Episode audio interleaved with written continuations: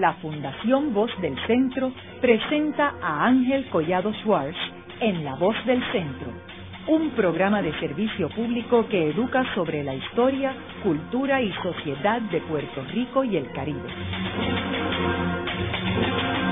Saludos a todos. El programa de hoy está titulado La importancia de la zona del Carso. Y hoy tenemos como nuestro invitado a Abel Vale, quien es presidente de la Asociación eh, Ciudadanos del Carso, que es una organización sin fines de lucro cuyo objetivo es defender la zona del Carso. Eh, a ver, me gustaría comenzar el programa proveyéndole un trasfondo a nuestros radioescuchas. ¿Qué es el Carso? ¿Y ¿Qué es la zona del Carso? La zona del Carso en Puerto Rico, eh, de hecho el Carso es una expresión técnica para un proceso que se da de meteorización o disolución de la roca caliza, que es la roca madre de donde sale la formación kárstica. La, roca caliza eh, eh, son unos sedimentos que se depositan geológicamente a través del tiempo en los fondos del mar y cuando emergen sobre la tierra empiezan a darse unos procesos de disolución que crean una topografía. Esa topografía en Puerto Rico le llamamos comúnmente mogotes y sumideros, que es la expresión que más se ve en el norte de Puerto Rico, pero el carso no es tan solo mogote sumidero. El carso es mucho más que mogote sumidero. El carso tiene distintas expresiones, por ejemplo, en, Puerto Rico la distribución del carso está desde Aguadilla hasta Loíza. En Loíza ya se va perdiendo unos mogotes que están eh, van desapareciendo, pero eh, debajo de ese sedimento que hay en toda la región de Loíza, eh, es escaso también. Inclusive en el área metropolitana, lo que se llama cantera, ahí había un mogote y desapareció porque obviamente hubo una cantera y lo eliminaron. Pero en el bosque San Patricio tenemos, por ejemplo, una expresión o alrededor de eh, el cinturón ese de donde está el diario El Nuevo Día en adelante. Por pues, Buchanan. por Buchanan vemos las colinas kársticas que hay ahí. Eh, y para estar claro, son una especie de pequeñas montañas. Eso es correcto. Esas pequeñas montañas, que es la parte lo que se llama la, la superficie positiva y la superficie negativa, que es como la forma que lo expresan técnicamente los geólogos, es la, la, parte de los sumideros, la que va hacia abajo, ¿no? Eh, son fundamentales por muchas razones. Primero, eh, son las, el carso, las regiones kársticas en las áreas donde hay mucha pluviosidad, porque el sentido contrario es el bosque seco de que es carso, pero no hay tanta pluviosidad, por lo tanto no hay gran retención de agua por, por la falta de agua. En el norte, por, porque llueve mucho más, hay una gran retención por el carso, porque de hecho el carso como se va formando es, se va disolviendo esa roca caliza, va creando una fisura, va creando una serie de conductos que son, con los más grandes son lo que llamamos cuevas o cavernas, y unos grandes acuíferos ahí debajo. Por lo tanto, tienen una importancia fundamental porque el agua es, fundament es vital para la vida, no fundamental, es vital. Sin ella no podemos vivir, no tan solo los humanos, cualquier otra forma de vida que por lo menos conozcamos aquí en el planeta Tierra. Y en el norte tenemos eh, las expresiones, por ejemplo, la parte más ancha del Carso está entre la región de Arecibo, Tuado, Atillo, este, Lares. Esa es la parte más ancha. Obviamente también el Carso alberga los grandes sistemas de cuevas que hay en Puerto Rico. Este, cuando usted va al Parque de las Cavernas del Río Camuy, está yendo a una de las cavernas que ha sido eh, formada a través de millones de años por el río Camuy. Eh, y es el caso también, por ejemplo, del río Tanamá, donde lo que quedan son vestigios de cuevas.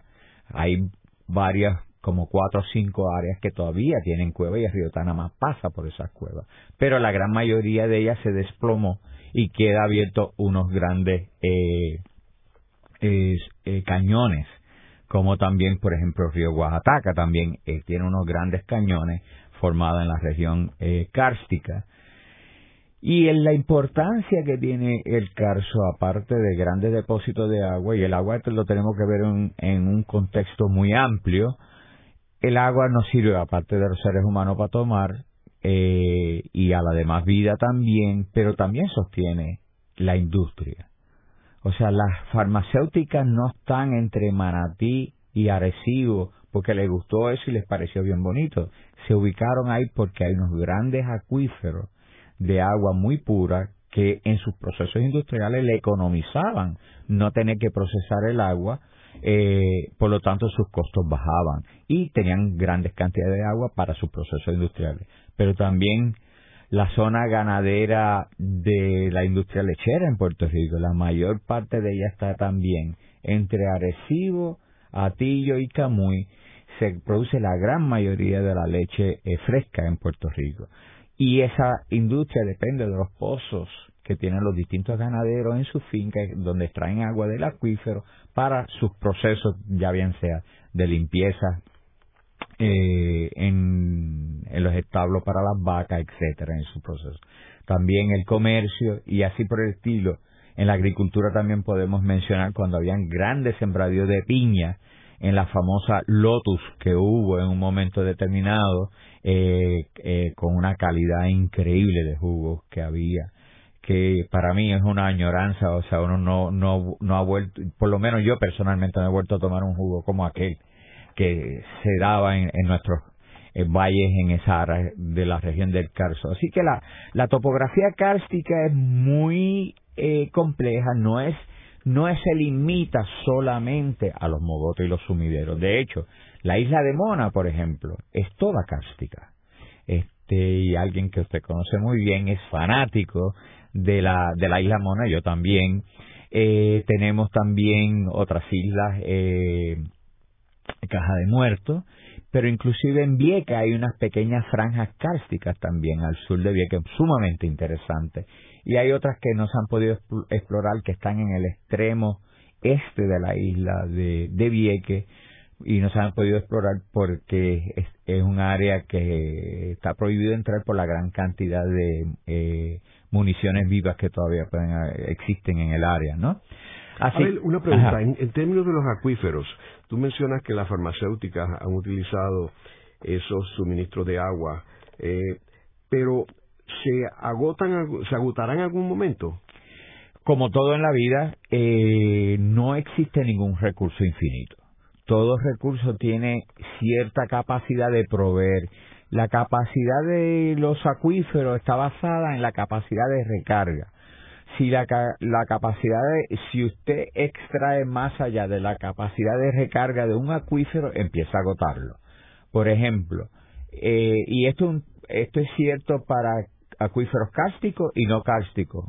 Voy a tomar un ejemplo de en el sur de Puerto Rico, entre eh, esta parte de Salina, eh, Santa Isabel, donde la extracción del agua en el acuífero fue mucho mayor porque hay mucha irrigación agrícola en esa área y los niveles del acuífero empezaron a bajar de tal forma que las agencias del gobierno tuvieron que impedir que se abrieran nuevos pozos, que se limitara la cantidad de agua que podían utilizar hasta que volviera a subir el nivel. Así que la contestación es sí se pueden agotar y no ha pasado en tan solo en el sur. En otras partes en el mundo son problemas muy severos, como por ejemplo en la India, en muchas partes de los Estados Unidos tienen unos problemas muy severos con el agotamiento del agua por haber una extracción mayor.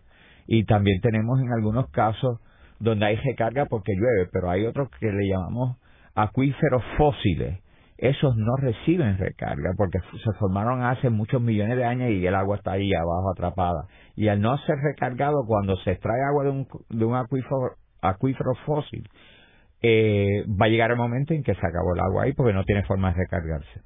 A ver, ¿y hay algún país eh, que sea similar a Puerto Rico en términos de la zona del Carso y la importancia que tiene esa zona, esos países? Sí, mira, el de hecho, es importante y le agradezco que haya traído la pregunta porque el carso tropical tiene unas características que si yo le mostrara una foto del carso en Oaxaca, México, que es un área tropical, eh, y, no le muestro nada más que la topografía en esa foto, usted dice, pero eso es Puerto Rico.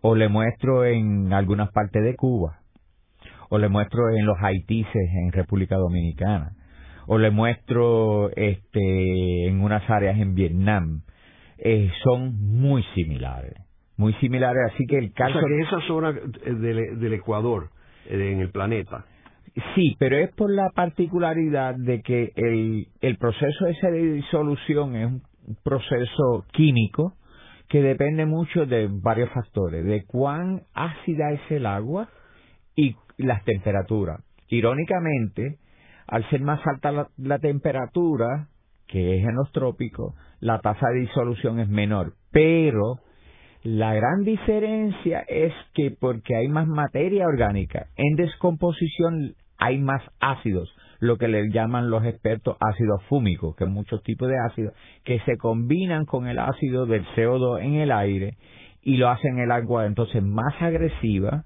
en el trópico y por haber más pluviosidad entonces la tasa de disolución es mayor. En los países templados hay este carso también, es muy distinto eh, en el carso, por ejemplo, en China o en Rusia, en los Urales o en el centro de Estados Unidos, Kentucky o en Europa.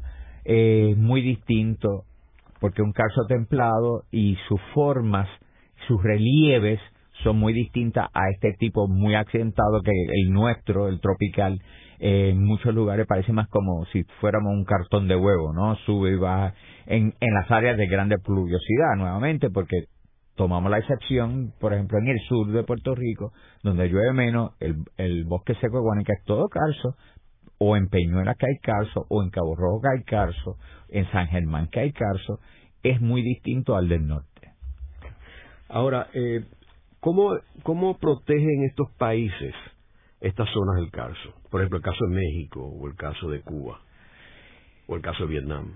El, primero hay un factor de reconocimiento. Hay, eh, aquí hay, tiene que haber una discusión eh, del ser humano, de la, de la sociedad, de cómo va a utilizar los recursos. No.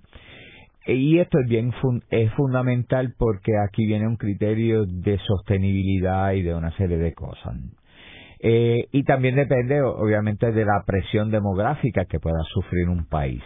Por ejemplo, eh, Cuba, que Puerto Rico cabe unas 11 o 12 veces dentro de Cuba territorialmente, pero su población es mucho menos densa que la de Puerto Rico, por, por milla o kilómetro cuadrado, como quiera que lo deseemos expresar. Por lo tanto, eh, pueden utilizar los recursos sin dañarlos tanto. O sea, porque su tasa de utilización es menor porque su densidad poblacional es menor. En Puerto Rico, eh, obviamente nos es un poco difícil darnos cuenta porque vivimos todos los días, hemos nacido aquí, nos hemos criado, hemos visto todo y no nos percatamos de cuán denso poblacionalmente somos. Pero si China, que es el país que más población tiene en el mundo al momento, unos 1.600, unos 1.700 millones de seres humanos, tuviese la densidad poblacional que tiene Puerto Rico, tendría el doble de la población. O sea, eso nos da una idea de la magnitud. Y ese era uno de los casos bien serios que estamos viendo en el caso de Puerto Rico, de los impactos, porque como somos muchos por milla cuadrada, los impactos son mucho mayores. La, tasa de utilización, por ejemplo, para producir cemento, se usa la, roca caliza, se usa la cal, eh, para hacer los bloques se usa la roca caliza, se usa la, la cal. Así que tenemos que dependiendo cuál sea la tasa de utilización, Vietnam es un caso muy interesante porque Vietnam tiene una población eh, bastante alta, ya rozando eh, más de 80 millones de personas. Y cuando usted tiene esas tasas de, población tan alta eh, en una expansión territorial no tan grande, porque Vietnam, aunque obviamente es mucho más grande que Puerto Rico, pero cuando hablas ya de 80 millones de personas, pues estás hablando de mucha gente eh, pues obviamente sus impactos son severos. Son tan y tan severos que eh, nos, tuvimos una oportunidad de una invitación de la universidad en Vietnam, del Departamento de Geología, a un congreso que hubo en Vietnam y donde obviamente la pudimos asistir porque obviamente en ese congreso iba a usarse el idioma inglés porque obviamente nosotros no entendemos vietnamita y fue una experiencia muy interesante, eh, uno podría decir alucinante en cierto sentido, para ver los problemas que se están enfrentando ellos como sociedad y seres humanos en esa sociedad y la utilización de los recursos y a la misma vez ver sitios como Halong Bay, que Halong Bay es una, una maravilla, ¿no? Eh, de miles y miles de islas en el medio del mar. Un poco los haitises en República Dominicana es una versión más, más pequeña pero Halong Bay es un fenómeno. Y de hecho, estamos hablando de la plataforma caliza más grande en el mundo que va desde toda esa parte norte de, de Vietnam, Laos, parte de Camboya, todo el sur de China. Eh, una, una de las extensiones eh, continuas de roca caliza más grande y de formaciones cársticas. Eh, yo coincido contigo, yo he estado un par de ocasiones en Vietnam eh, y en una de ellas estuve en Halong Bay y la verdad que es una de las, de las grandes experiencias y grandes maravillas de, este planeta. Es algo irreproducible en ninguna otra parte del mundo. y es, como él dice, son una especie de mogotes en el agua. Eh, pero este donde los barcos eh, eh, pueden estar navegando días yo estuve varios días allí este navegando entre los mogotes esto y la verdad que, que es una experiencia espectacular ahora volviendo a Puerto Rico a ver ¿cuándo es que se empieza a identificar la zona del Carso en la historia de Puerto Rico? Pues mira, es, es bien interesante. quizás quienes empiezan a hacer los, los trabajos simultáneamente en, en dos formas distintas. En una forma científica, el Servicio Geológico Federal, eh, especialmente el doctor Watson Monroe, quien falleció ya hace bastante tiempo atrás. ¿En qué año empieza esto? Eso empieza, ya empiezan a hablar en los 50, 60 y 70, es como con el cúspide del, del trabajo de Watson Monroe, 76. Pero a la misma vez, eh, fenómeno interesante, se va dando por unos grupos espeleológicos en, en Puerto Rico, eh, eh, eh, eh, por Norman Bebe, hoy ya fallecido, este, quienes empiezan a hacer exploraciones a las distintas cuevas en Puerto Rico y quienes atraen a otras personas de la Sociedad Espeleológica de los Estados Unidos y que empiezan también simultáneamente y como fenómeno interesante con el establecimiento del radiotelescopio de Arecibo que se da en la década de los 60, viene internacionalmente distintas personas de Australia, de distintas partes del mundo que también se interesan y van formando una, eh, una comunidad de intereses, estas personas locales y de afuera, y empiezan a explorar y se empieza a hablar de las cuevas mayormente, no es del Carso. Eh, ya en eh, con el trabajo de Watson Monroe eh, en los 70 está el periodo de los 80 que empieza a haber eh, una empieza a haber una actividad económica donde empieza a moverse más la población a la periferia ¿por qué? porque el área metropolitana se empieza a hacer más cara empieza a hacerse lo que llamamos los pueblos o ciudades dormitorios donde la gente empieza a comprar casas fuera porque les son más baratas, pero empieza a, ocuparse más suelo, más terreno. Terreno agrícola y terreno kárstico que empiezan a destruirse grandes extensiones de regiones del Carso en el norte de Puerto Rico especialmente. Y entonces, ahí ya a principios de los 90, vemos con gran preocupación cuando empieza a hablarse de la continuación de la carretera 10 que irónicamente habían construido un tramo desde Arecibo hasta la entrada más o menos del bosque de Río Abajo y por la parte de Utuado hacia el otro extremo del bosque Río Abajo. Y entonces tratan de unir ese, ese o lo unen, eh, porque se hace en, la década de los 90, y ahí nosotros vemos con gran preocupación los, los impactos severos que se están dando y las decisiones que se están tomando.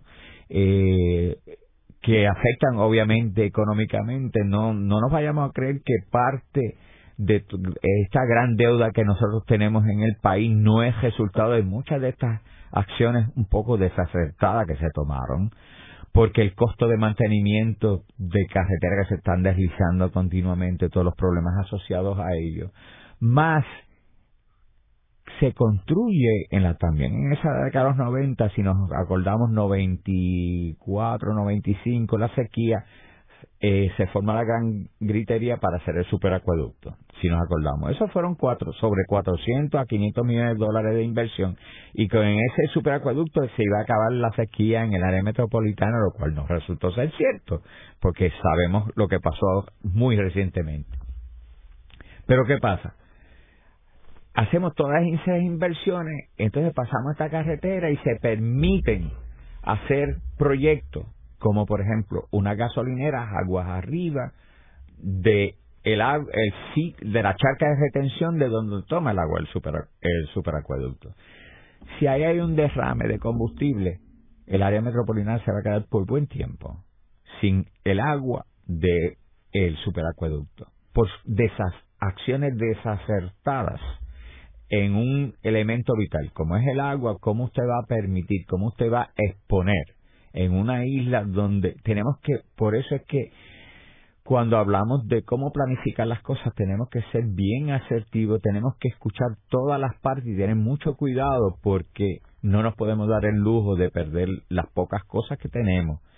Y pues esas son las cosas que fueron llamando la atención y de ahí surge eh, ya Ciudadano del Carso como organización con una preocupación fundamental sobre las regiones cársticas de Puerto Rico y su mal manejo.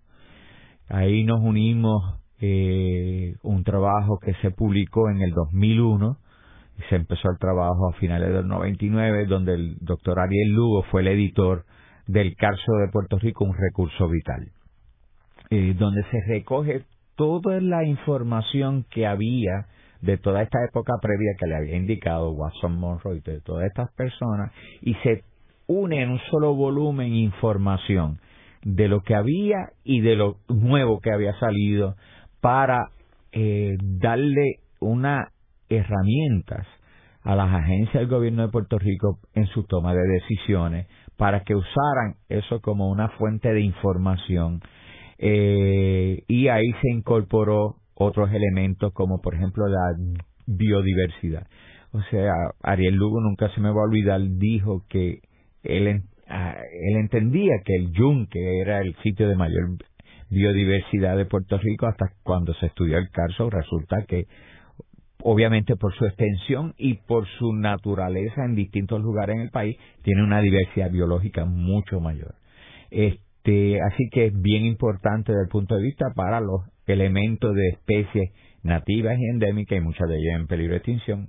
Para darle un ejemplo, la, cuando usted toma el aviario de la cotorra en el yunque y toma el aviario de la cotorra en el bosque de Río Abajo, pues resulta que la productividad de aves de, eh, como cotorra es mucha mayor en el Carso que es acá, porque aparentemente este es un hábitat mucho eh, mucho mejor para la especie y hay muchas más liberadas en en el bosque río abajo que en el que en el yunque. No quiero pretender decir con esto que el yunque no sea importante. Todo el céntimo de la tierra en Puerto Rico es fundamental e importante. Haremos una breve pausa, pero antes los invitamos a adquirir el libro Voces de la Cultura con 25 entrevistas transmitidas en La Voz del Centro. Procúrelo en su librería favorita o en nuestro portal.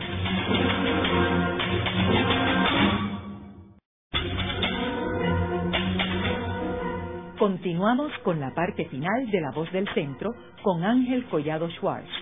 Pueden enviarnos sus comentarios a través de nuestro portal www.vozdelcentro.org. Continuamos con el programa de hoy titulado La importancia de la zona del Carso en Puerto Rico. Eh, hoy tenemos como nuestro invitado a Abel Vale, quien es el presidente de la Asociación Ciudadanos del Carso. A ver, en el segmento anterior estuvimos hablando de esta zona del Carso que, que va desde Aguadilla hasta Loíza. ¿Quién es dueño de, esa, de esas propiedades? Bueno, la gran mayoría de los terrenos eh, en la región norte del Carso son eh, terrenos privados. No obstante, hay porciones significativas de terreno que son, por ejemplo, de la autoridad de tierra, de la autoridad de terreno, de y que son ya bien sea o bosques, como son en el norte tenemos, por ejemplo, del bosque Oaxaca, el bosque Río Abajo, este, el bosque de Cambalache, el bosque de Vega, que casi nadie lo conoce, este, esa en la parte norte, pero también tenemos otras áreas como Caño Tiburones, que es una reserva, y hay otras, eh, la Laguna Tortuguero, y hay otras áreas de importancia que son, eh, irónicamente, y esto casi nadie lo sabe, la, el Departamento de Recursos Naturales no tiene la titularidad de esos terrenos. La titularidad de esos terrenos, la gran mayoría las tiene o la Autoridad de Tierra o otras agencias del gobierno de Puerto Rico. Lo cual siempre nos ha preocupado por el problema de la deuda que tiene porque son activos que el tribunal en su momento pudiera entender que se pueden disponer de ellos. ¿Y cómo ha ido evolucionando esta zona del caso? O sea, ¿Cómo ha ido destruyéndose durante los últimos, las últimas décadas?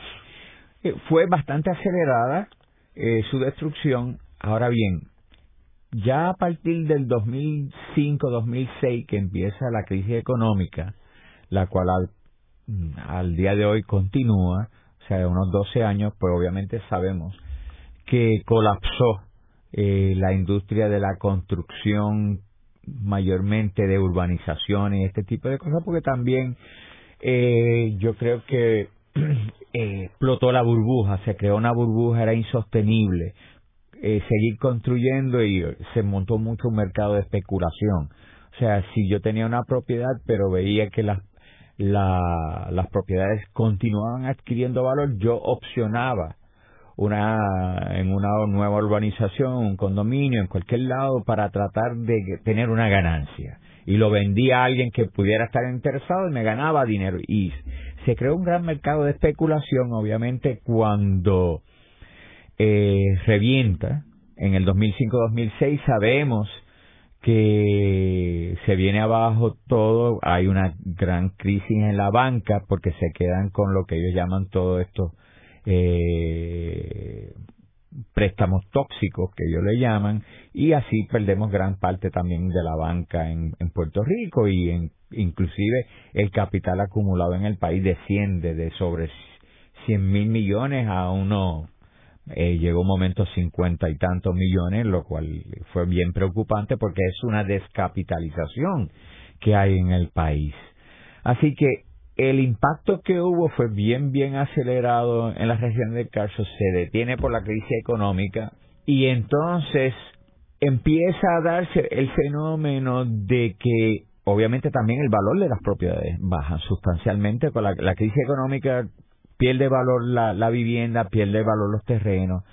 Y entonces hay una situación en este momento que podríamos decir que eh, no está pasando mucho porque no hay elemento de construcción, aunque por eso nos sorprende que eh, una inmobiliaria eh, que se llama inmobiliaria aguadiana le solicitara a la Junta de Planificación que se separara un terreno. Y antes de entrar a eso quizá deberíamos hablar quizás un poco de lo que es eh, dada la importancia del calcio en el, dos, en el 1999 bajo la gobernación de Pedro Rosselló como gobernador de Puerto Rico, se aprobó unánimemente por la legislatura, o sea, y cuando digo unánimemente no hubo oposición de ningún partido, todos los partidos estuvieron de acuerdo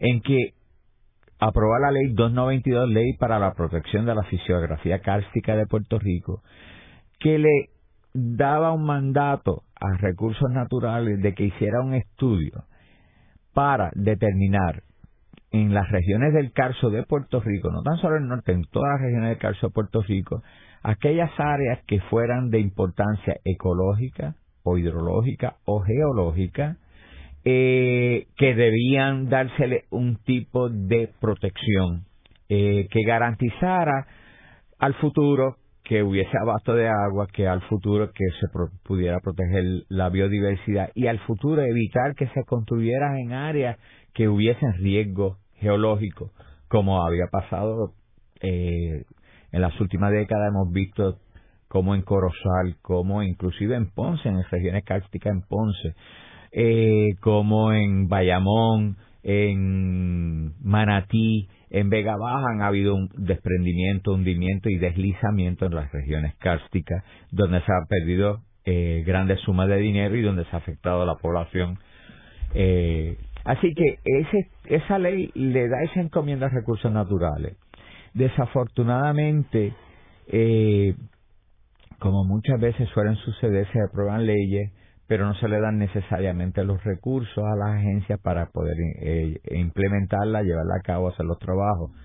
Pero existía la ley, nosotros al ver, le daba dos años a la agencia para que hiciera el estudio, recurrimos al tribunal a través de la clínica ambiental de la UPR, de clínica eh, de derecho ambiental, y el tribunal le indicó a la agencia de que estaba desacatando la ley y que tenía que eh, poner eh, en vigor, comenzar el trabajo del estudio.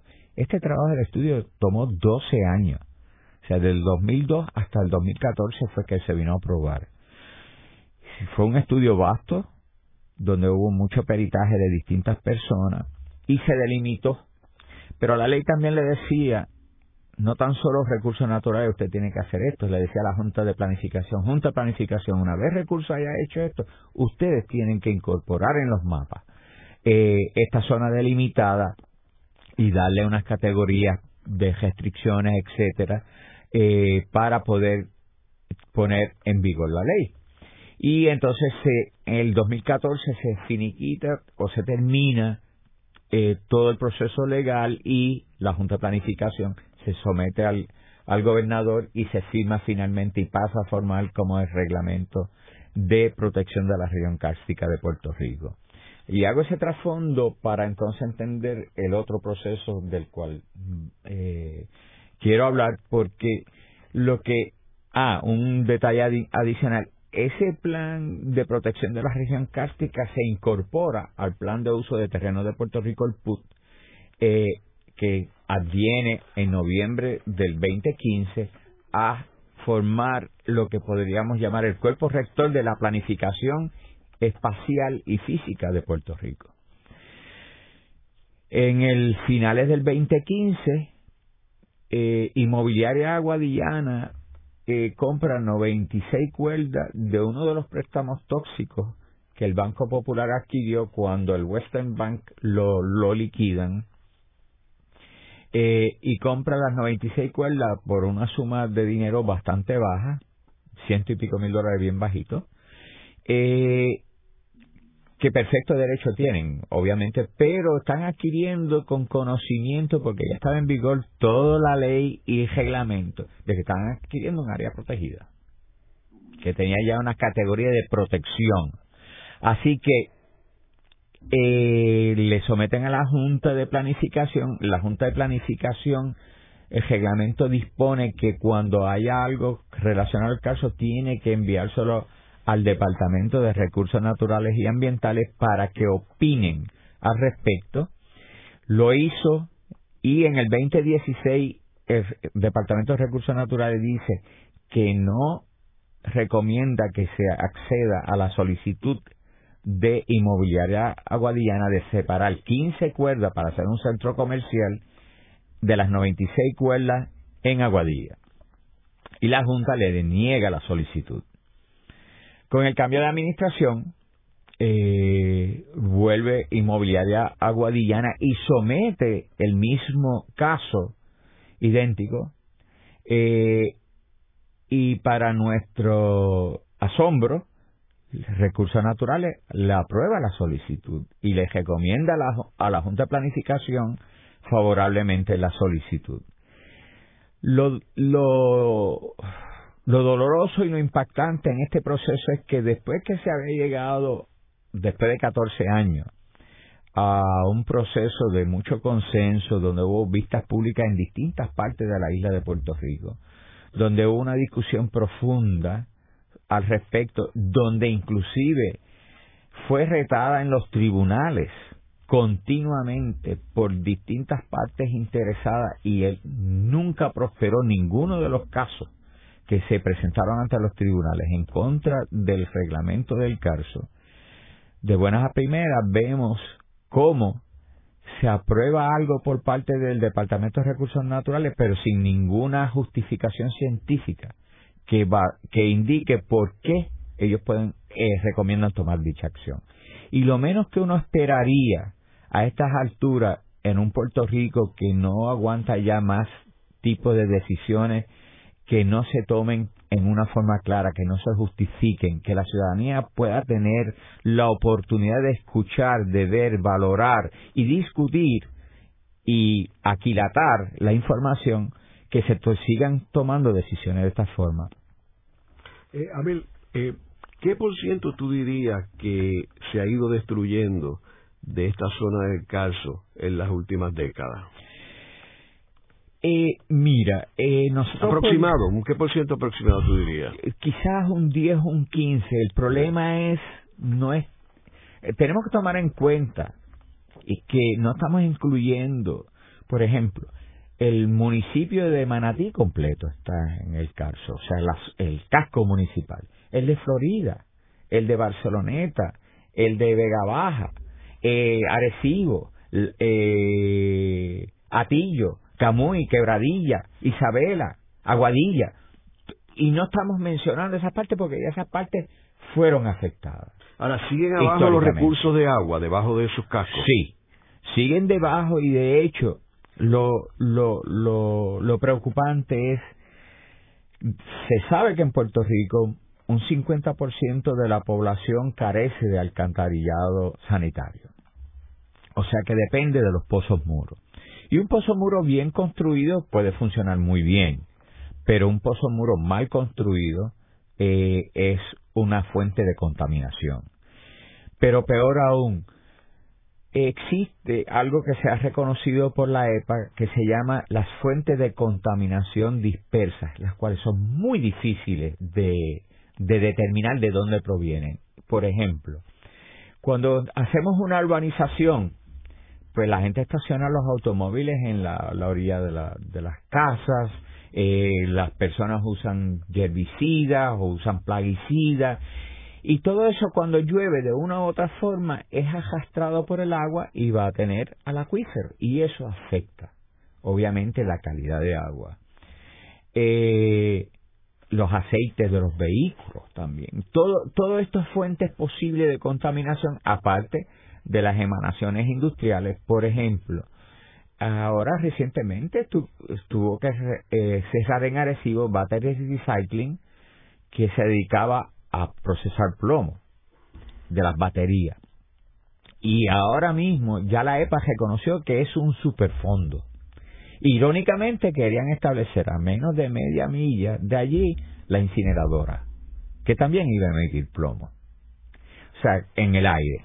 O sea que estamos viendo todos estos factores que afectan y por lo tanto ese porcentaje que usted me, me pregunta eh, es quizás mucho más alto. Yo fui bastante conservador porque no estamos tomando en, en cuenta áreas ya que fueron históricamente impactadas hace más de 100 años o más, que son los cascos urbanos, y no pretendemos eh, que los cascos urbanos se eh, eh, incluidos en, en, este proceso. Estamos hablando de otras áreas que no eran eh, eran más vírgenes, eh, usando el como lo decimos comúnmente. ¿Qué sucede cuando viene un contratista y destruye un mogote para hacer una urbanización allí? ¿Qué sucede con lo que está debajo de esos mogotes? Pues mira, ¿cuál es el proceso? Pueden pasar varias cosas y esto ya ha pasado muchas veces. La complejidad hidrológica del Carso es muy grande. Es tan y tan grande que es algo que el Servicio Geológico en Puerto Rico nunca pudo definir muy claramente las cuencas porque requiere de una gran cantidad de recursos humanos y económicos para hacer pruebas para ir determinando por dónde discurren las distintas aguas. Pero, ¿qué es lo que suele pasar? Yo altero un área, destruyo un mogote, por ejemplo.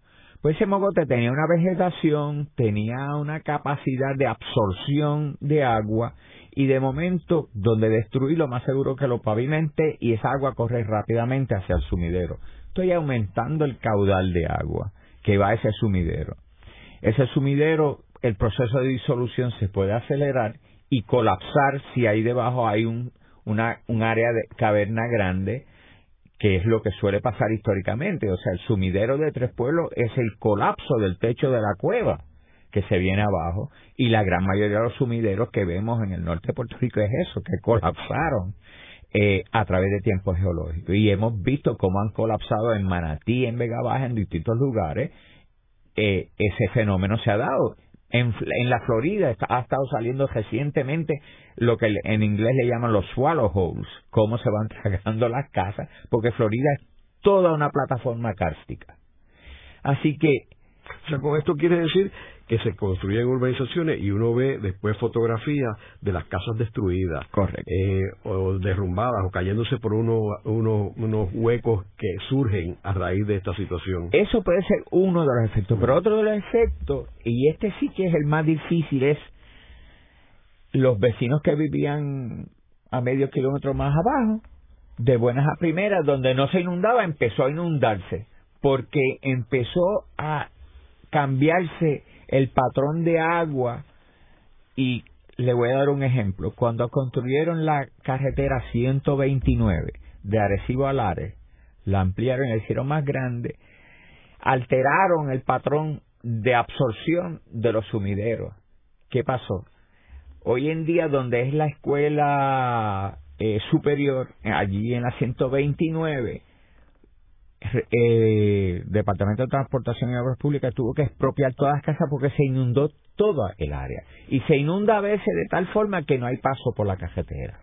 O sea que cuando uno altera la hidrología puede afectar en otros lugares con un porque no hay el conocimiento suficiente para saber por dónde discurren todas esas aguas. Y otra área que asumo que también es afectada son los acuíferos. Porque de momento, de donde se nutren estos acuíferos, que es, que es de los mogotes, desaparecen. No tan solo eso, el, el efecto de contaminación, por ejemplo, nosotros estamos colaborando con un proyecto que se llama Protect Protect es un estudio que están haciendo cinco universidades, tres de Estados Unidos y dos de Puerto Rico, la Escuela de Salud Pública de la Recinto de Ciencia Médica y eh, la UPR en Mayagüez, eh, donde para mí asombro, Puerto Rico es la tercera jurisdicción en el mundo con mayor parto prematuro. Y las otras dos jurisdicciones que tienen mayores casos que Puerto Rico están en África y no tienen socioeconómicamente ninguna relación con nuestra realidad. Así que la National Institute of Health le dio una, un grant a estas universidades para hacer estudios donde se está tratando de determinar y se está haciendo en el caso del norte, entre quebradillas y dorado, para ver cómo se están contaminando los acuíferos, la calidad de agua, eh, y entran muchos parámetros que tienen que tomar en cuenta porque en este caso están usando mujeres embarazadas porque estamos hablando de partos prematuros donde a las madres que lo, permiten se le pide inclusive hasta parte de la placenta para análisis posteriores. Así que la, la contestación sí contamina y es muy severo. Y entonces qué es lo que pasa mucha gente se cree y es una desgracia hemos visto cómo muchos de los sumideros se utilizan para tirar basura y la gente no se da cuenta que lo que baja va a volver a subir en el agua que nosotros nos tomamos. Así que debemos ser muy cuidadosos, aparte de ese efecto de contaminación de agua, sin contar los efectos de obviamente criadero de mosquitos y todos los vectores que eh, afectan la salud pública, con el Aedes aegypti, este, las ratas, etcétera, ¿no? Así que debemos ser mucho más cuidadosos, no debemos usar los sumideros como depósito de basura, debemos disponer adecuadamente de la basura, al igual que debemos disponer adecuadamente de todo residuo que nosotros los seres humanos producimos y de hecho los residuos tenemos que empezarlo a ver como recursos y de, no utilizar más la palabra basura, que es un mal nombre. Un residuo es, no es otra cosa que algo que salió de la naturaleza, nosotros lo usamos parcialmente y tenemos que ver cómo lo volvemos a utilizar. Eh, a ver, hay un detalle que yo creo que es importante, que es el futuro del el agua.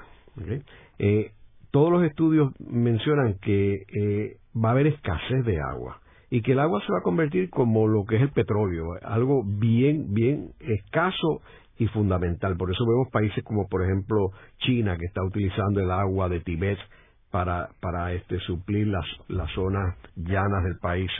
Eh, y nosotros pues tenemos la ventaja de que tenemos nuestros suministros de agua. Y en la medida que nosotros destruyamos esto, estamos penalizando a las futuras generaciones de uno de los recursos más extraordinarios de Puerto Rico. Correcto. Y si a eso le añadimos el cambio climático, y el cambio climático lo que significa son varias cosas. Una, mayores precipitaciones o mayores sequías, que son bien impredecibles. Con las mayores precipitaciones va a haber agua de momento, pero a largo plazo, si hay una sequía prolongada, no la va a haber. Pero encima de eso, lo bien preocupante es con la subida del nivel del mar, cómo la, lo que se llama la cuña salina va introduciéndose a tierra adentro y va salando, haciendo salobre las, los acuíferos llanos. Y entonces lo que significa que vamos a tener menos agua disponible de esos acuíferos porque el nivel del mar va a ir subiendo, introduciéndose y esa agua que se está utilizando, por ejemplo, en el, en el acuífero llano de lo que es eh, el río Arecibo, el río Manatí, el río La Plata, con la intrusión de la cuña salina lo que va a, es, va a hacer inutilizar esos acuíferos llanos. No los vamos a tener más disponibles eventualmente. Y estamos hablando de que nosotros hicimos de hecho un trabajo, Ciudadano del Carso, en el 2007, de cuánto se mueve tierra adentro eh, la con la subida en nivel del mar y lo hicimos basado en un metro, dos metros y tres metros. ¿Y por qué usamos tres metros? Porque aún en el 2007 había una actitud bastante conservadora de no querer alarmar a la gente y todo lo demás, le tenían mucho miedo, pero había otro científico como Hansen, que eh, fue director de la NASA por mucho tiempo, quien dijo que no estaban analizando todos los distintos efectos, como por ejemplo el aceleramiento del derretimiento en las capas polares, que hoy en día todo el mundo anda gritando que se están acelerando y que está pasando. Así que estamos hablando de, de palabras mayores. En el programa de hoy hemos discutido la importancia de la zona del Carso. Vemos como esta zona en realidad lo que hace es conserva eh, uno de los recursos más importantes para el ser humano, que es el agua. Eh, no es los mogotes que uno ve eh, en la superficie, sino lo que está debajo de esos mogotes, que es una, unos recursos y unos pozos gigantescos, donde están las cuevas de, de agua, que en realidad es el recurso más importante para las futuras generaciones. Y es lamentable que los gobiernos, según cambian en Puerto Rico, eh, de momento miran prioridades a corto plazo y ahora se está hablando para pagar la deuda, vender esos terrenos, eh, que en realidad es, vender el futuro de este país en términos de, del recurso del agua que es tan importante para el ser humano. Eh, muchas gracias, Abel. Gracias a usted por la oportunidad. Esta ha sido una producción como servicio público de la Fundación Voz del Centro. Los invitamos a sintonizarnos la próxima semana a la misma hora. Y recuerden que pueden adquirir el libro Voces de la Cultura en su librería favorita o en nuestro portal